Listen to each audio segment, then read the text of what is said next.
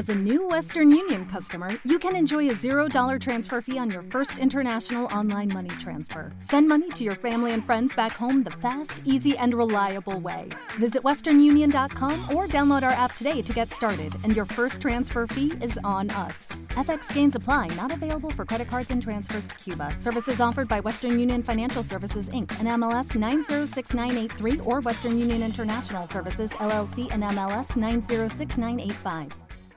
Atención, el contenido de este podcast no está meramente arraigado a las ideales del programa. Si de música y juventud se trata, toma asiento y prepárate para el contenido explícito.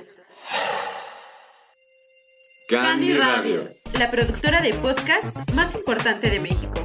con Sam y Bram, en otra emisión de música para la cura del entretenimiento barato. El trap.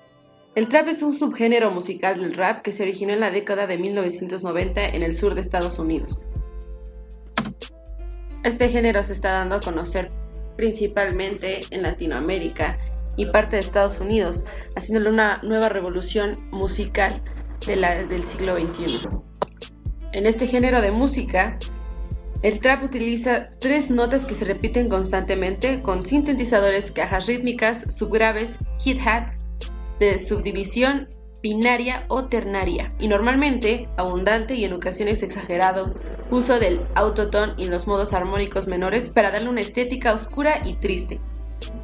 Parece mucha explicación científica, pero lo importante no son las notas musicales, sino los efectos sonoros.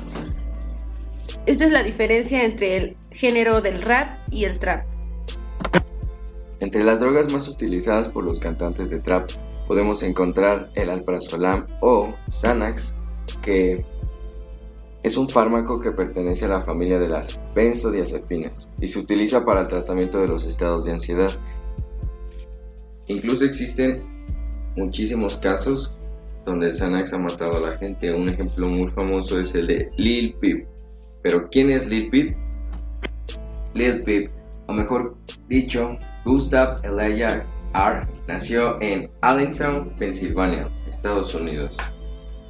El 15 de noviembre de 2007, reconocido por su fuerte estilo emocional, tenía ascendencia sueca, alemana e irlandesa.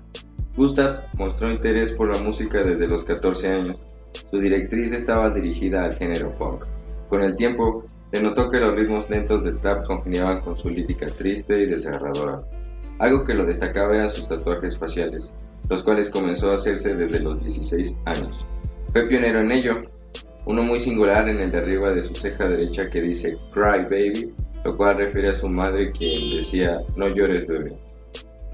No hizo más que un simple detalle para su madre.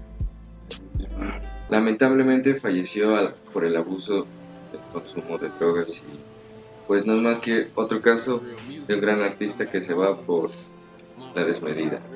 Pero bueno, el tiempo sigue corriendo y la música va progresando. El trap no es nada más que un género híbrido que nos ha mostrado cómo la juventud puede caer o ascender a causa de pues, un género.